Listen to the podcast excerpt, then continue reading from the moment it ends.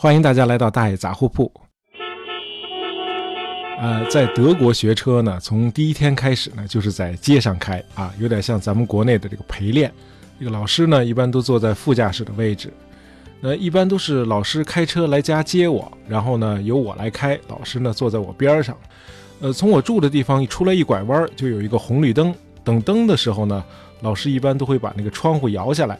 哎，对站在街口的一个便衣的特工友好的说一声 “shalom”，哎，这是希伯来语“你好”的意思。那个身穿黑西服、戴墨镜的特工呢，每次都会微笑的冲我们点点头。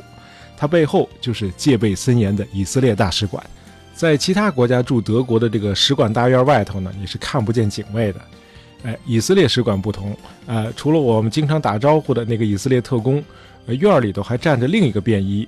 然后这个正门口呢，还有德国的警察。没办法，这个以色列结的梁子太多了。哎，在这个只有八百万人口的国家，周围生活着三亿三千万对他怀有敌意的阿拉伯人。哎，你的仇人在数量上是你的六十倍，那你当然得小心一点。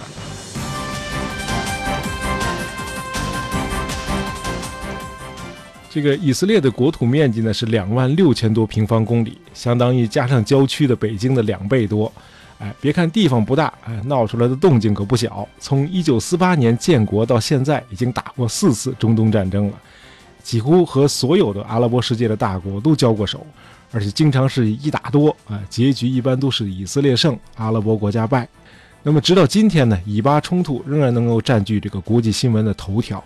今天呢，有不少人把这个以色列和巴勒斯坦的冲突归咎于一百年前英国人颁布的那个贝尔福宣言。呃，今年有很多的这个周年纪念日啊，那咱们在前几期节目里分别聊过这个印巴分治七十周年和十月革命一百周年。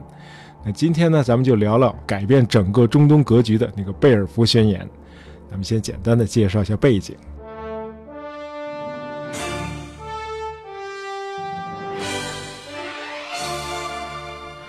大伙儿都或多或少的听说过犹太人，哎，这是个极其优秀，同时又极其悲催的民族，哎，咱们就不谈这个犹太教如何塑造西方文化了啊，这个西方的伦理道德体系，甚至普通西方人常用的名字，哎，都来自犹太教。这些呢，估计大伙儿也没兴趣了解，那咱们就不细谈了，说几个大家熟知的事儿吧。这个犹太人爱因斯坦告诉了我们广义和狭义相对论，让我们重新认识了时空。呃，犹太人马克思告诉了我们什么是资本的剩余价值；犹太人弗洛伊德告诉了我们什么是我们意识中的本我、自我和超我；犹太人斯宾诺莎告诉我们政治的目的是自由。哎，自从这个1901年开始颁发诺贝尔奖啊，到现在为止，三分之一的获奖者是犹太人。这个民族也太优秀了。咱们中国其实也是犹太人聪明才智的受益者。呃，以色列在冷战期间就在科技方面大力的援助中国啊，尤其是在军事领域。哎，中国和以色列的科技交流到现在都被看作是典范。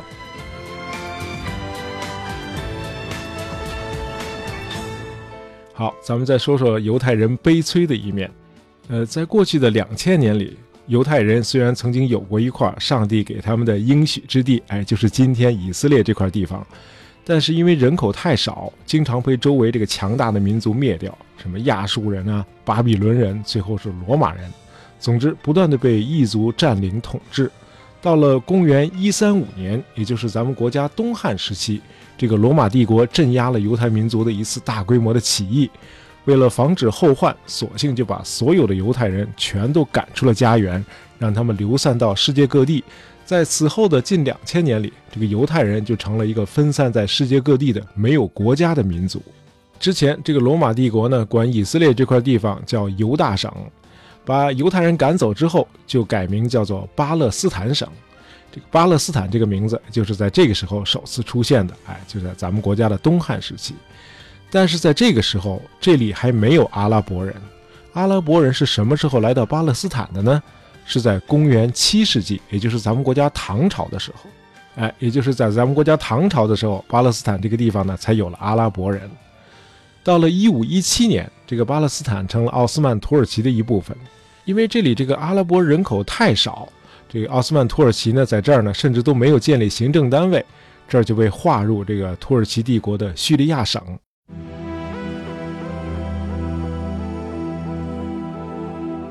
这一晃呢，又过了快四百年，这欧洲各地的反犹太人的运动越来越激烈了。为什么会出这种事儿呢？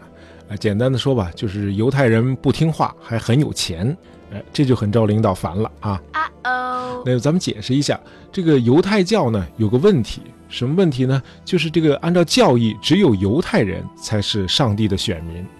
好，你们犹太人无家可归，来到这个欧洲和北非地区，我们大伙儿接纳了你们。结果大伙儿一打听才明白，合着只有你们才是上帝的选民，我们大伙儿都是上帝不要的器皿。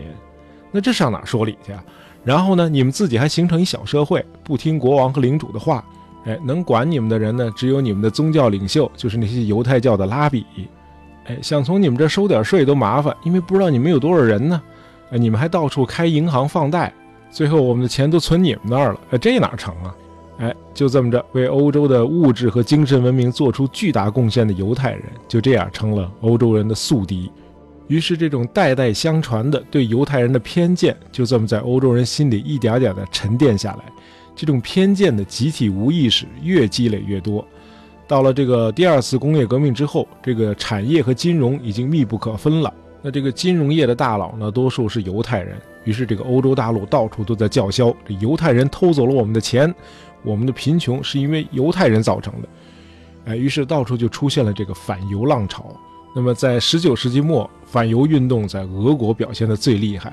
到了1882年，在俄国的这个犹太人呢不堪忍受长期的迫害，哎，就开始了他们回归故土的旅程，哎，就是回到现在的巴勒斯坦。到了1904年，移居到巴勒斯坦的俄国犹太人已经达到了近7万人。呃，这事儿是怎么发生的呢？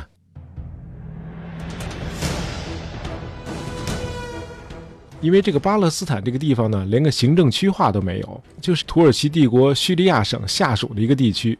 呃，当时那个地方呢，非常的贫穷落后，因此这个当地的阿拉伯人呢，其实是期待有知识和有技术的移民来建设的。另外呢，这儿的人还特别少，只有不到五十万阿拉伯人，相当于当时这个奥匈帝国首都维也纳人口的三分之一。那，为啥要提这个维也纳呢？哎，因为犹太复国主义的最早的倡议者。就是在维也纳出场的，哎，他的名字叫 Theodor Herzl，赫兹尔。哎，这个赫兹尔在一八九六年出版了一本轰动一时的小册子，叫《犹太国》（Der Judenstaat）。在这本书里，他第一次提出犹太人应该尽早的摆脱欧洲人的抢掠和杀戮，建立一个自己的国家。那么，在当时的西方世界，真正同情犹太人、哎，愿意帮助他们建立一个自己的国家的，只有英国。英国当时的这个殖民事务大臣叫 Joseph Chamberlain，他就提出了一个乌干达方案，就是在英属东非建立一个犹太人自己的国家。但是这个建议没有在犹太复国主义代表大会上获得通过。接着，第一次世界大战爆发了，这个犹太复国主义分子们意识到，呃，如果能够推翻统治巴勒斯坦的那个奥斯曼土耳其帝国，咱们就有可能在英国的支持下，在咱们古老的家园建立咱们自己的国家。因此，在一次大战期间，他们就坚决地站在英国的一边。当时的英国呢，也急于摆脱困境。啊，战争在这个欧洲大陆处于僵持的阶段。如果这个时候能够在中东实现突破，一举打败这个奥斯曼土耳其，就能够牵制在欧洲大陆的德军。呃，另外还有一点不容忽视，就当时的英国政界普遍的同情犹太人。当时的英国首相劳合乔治曾经说：“啊，他对犹太人历史的了解比对他自己的威尔士民族的历史的了解还要多。”那么，当时英国的外交大臣贝尔福更是对犹太民族报以极大的同情。在他看来，这个人类文明欠犹太人的债是永远也还不清的。呃，支持犹太人建立自己的家园，仅仅是我们能做的最基本的回报。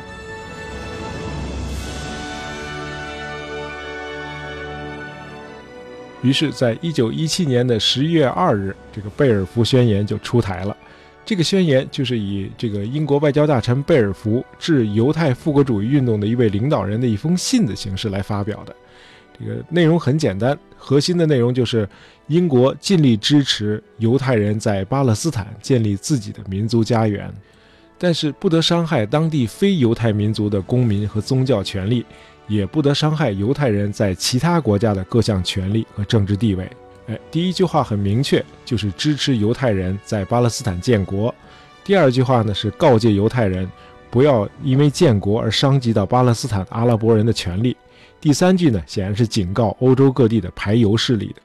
那么，从贝尔福宣言的公布到以色列建国，这中间还有长达三十年的漫长过程。那咱们今天的节目呢，就不细谈了。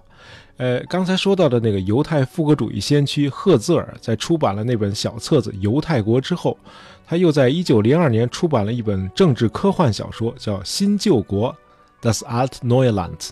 呃，在这本小说里，他描绘了两个同情犹太复国主义运动的欧洲人，事隔多年之后，来到了已经建立起来的犹太国。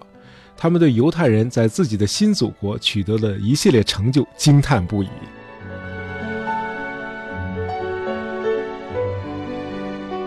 那今天看起来，这个小说的作者赫兹尔的确是个了不起的预言家。那么，一九四八年见证了以色列建国的那些元老们，估计也是无法辨认出今天的以色列了。看到了今天的以色列，他们也会惊叹不已的。在以色列建国之前，巴勒斯坦这块地方是个只有几十万人口的、连个行政单位都没有的落后地区，而今天的以色列却是个经济、科技、文化高度发达的西方国家，人口比挪威和芬兰这些欧洲国家的人口都要多。当初那些犹太复国主义的领袖们，其实从来就没期待过他们要建立一个国家会比世界上多数国家还要发达。他们那会儿只是想给在世界各地饱受欺凌的犹太民族找个可以避难的家园。事实上，直到历史进入二十世纪，除了那些领军人物，全球绝大多数的犹太人都没想到要建立这样一个可以避难的家园。等到最可怕的乌云在欧洲的地平线上聚集起来的时候，已经来不及了。欧洲只有几十万犹太人逃了出来，那么绝大多数的欧洲犹太人大概是六百多万，哎，在短短的几年里全都被纳粹德国屠杀掉了。那么这个结果就是在以色列建国之后，这个欧洲犹太人连以色列总人口的三分之一都不到，因此这个国家的人口结构呢就极其的复杂。